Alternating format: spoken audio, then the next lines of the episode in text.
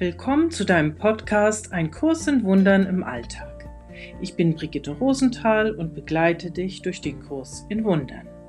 Hier geht es darum, den Kurs besser verstehen zu lernen und im Alltag anzuwenden. Jeden Tag, in vielen Situationen und mit allen Menschen, die uns begegnen. Ich freue mich, dass du da bist. Müssen wir Angst vor Corona haben? Ich will mich an der Diskussion, ob die Maßnahmen, die jetzt wegen des Virus getroffen werden, gar nicht beteiligen. Ich möchte mit Kursaugen auf die Angst schauen, die im Moment herrscht, die verbreitet wird, die wir uns einreden lassen, die wir tatsächlich empfinden. Es scheint Angst da zu sein. Es ist Angst da. Das ist ja ein Gefühl, was tatsächlich empfunden wird. Da ist also ein Virus und das scheint gefährlich zu sein. Das ist nicht neu, oder? In der Geschichte der Menschheit gab es immer Bedrohungen. Es gab die spanische Grippe, es gibt nach wie vor die echte Influenza, auch ich bin daran schon erkrankt. Das waren ein paar Tage, die waren gar nicht lustig. Es gibt Krankenhauskeime, an denen wir sterben können. Es gibt immer irgendetwas, was unseren Körper bedroht. Der menschliche Körper, so wie wir ihn sehen, wie wir glauben, da zu sein in dieser Welt, ist bedroht. Er ist aber nicht nur durch Viren bedroht. Er ist dadurch bedroht, dass wir jeden Tag Auto fahren. Er ist dadurch bedroht, dass wir gefährliche Sportarten ausüben. Es gibt jede Menge Bedrohungen. Es gibt Bedrohungen in der Arbeitswelt, heute nicht mehr so schlimm wie früher, aber auf jeden Fall ist das so. Der Körper ist bedroht.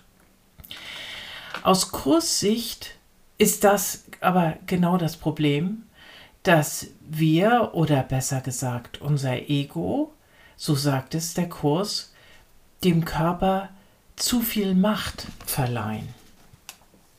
So können wir zum Beispiel in Kapitel 4 die Illusionen des Egos folgendes lesen. Jedes Denksystem, das Gott mit dem Körper verwechselt, muss wahnsinnig sein. Oder in Absatz 4 von Kapitel 4. Der Körper ist die Wohnstadt des Egos durch seine eigene Wahl.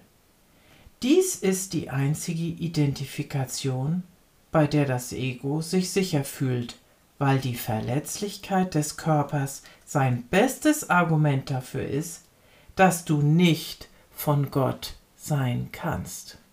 Da kommt uns gleich die Theodizee-Frage in den Kopf, nicht? Also, wie kann Gott das Leid in der Welt zulassen? Wie kann er zulassen, dass der Körper eben hinfällig ist, dass er angreifbar ist? Wenn wir den Körper mit uns selbst identifizieren oder besser mit dem Göttlichen identifizieren, dann wäre das eine berechtigte Frage. Aber der Kurs würde eine andere Antwort darauf geben. Er würde sagen, du bist nicht dein Körper. Der Körper ist nicht das Göttliche in dir. Du bist Geist. Etwas weiter unten kommt dann der entscheidende Satz. Dies ist die Frage, die gestellt werden muss. Wohin kann ich mich um Schutz wenden? Solange wir glauben, dass unser Körper uns den Schutz geben muss, wir ihn also zu einem wesentlichen Bestandteil unseres Daseins machen, dem wesentlichen Bestandteil, oder der Kurs würde sagen, zu einem Götzen machen, dann werden wir beim Körper Schutz suchen und sobald der Körper bedroht ist, und sei es von so etwas Unsichtbarem wie einem Virus, dann müssen wir Angst haben. In Lektion 48 sagt uns der Kurs, es gibt nichts zu fürchten. Wie kann er das sagen, wenn doch da draußen offensichtlich eine große Bedrohung herrscht? Es gibt nichts zu fürchten, weil wir kein Körper sind. Wir glauben in Körpern zu sein. Wir sehen uns hier so, wir empfinden das so. Aber aus Kurssicht sind wir Geist und glauben nur in Körpern zu sein. Das ist diese winzig kleine Wahnidee, die uns hier sein lässt, die uns diese Welt sehen lässt. Nichts Wirkliches kann bedroht werden, nichts Unwirkliches existiert. Darin liegt der Frieden Gottes. So steht es ganz vorne in dem dicken blauen Buch. Und, oder was ist das Wirkliche? Das Wirkliche sind die Dinge, in Anführungsstrichen, weil es sind eben keine Dinge, die nicht veränderbar sind. Der Körper gehört offensichtlich nicht dazu. Der Körper ist veränderbar. Der Körper ist angreifbar. Der Körper, so glauben wir, ist verweslich. Und dann steht am Ende der Tod. Und wenn es ganz schlecht kommt, dann glauben wir, damit ist alles aus. Der Kurs würde sagen, du irrst dich.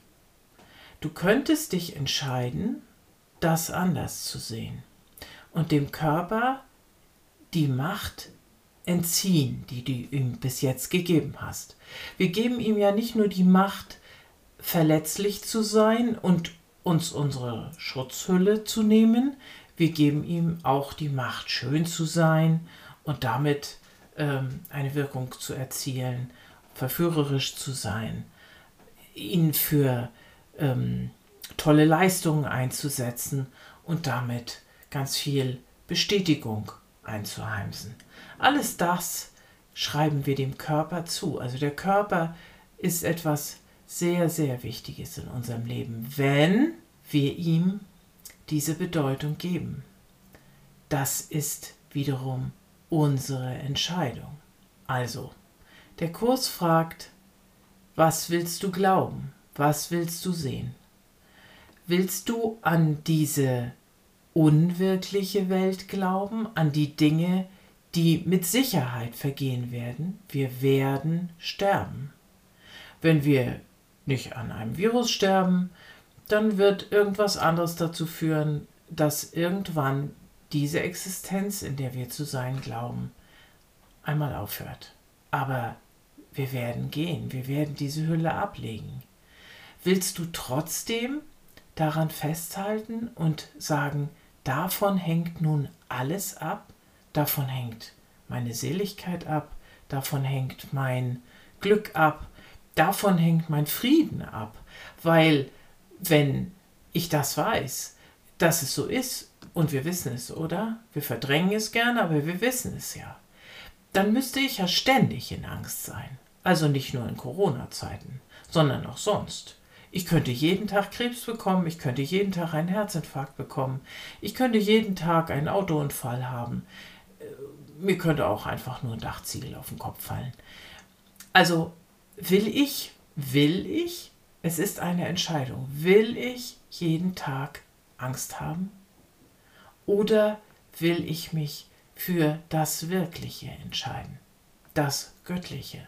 Dann kann ich mit sehr viel mehr Gelassenheit auf alles das gucken, was hier gerade passiert. Und dann müsste meine Ausgangsfrage so beantwortet werden. Ich muss vor Corona keine Angst haben, genauso wenig wie vor anderen Dingen, die meinen Körper bedrohen könnten. Der Körper wird, so wie ich ihn heute sehe, wie ich empfinde, wie ich mich darin glaube, irgendwann nicht mehr sein. Was aber nicht heißt, dass mein Geist dann nicht mehr ist, mein göttliches Selbst dann nicht mehr ist.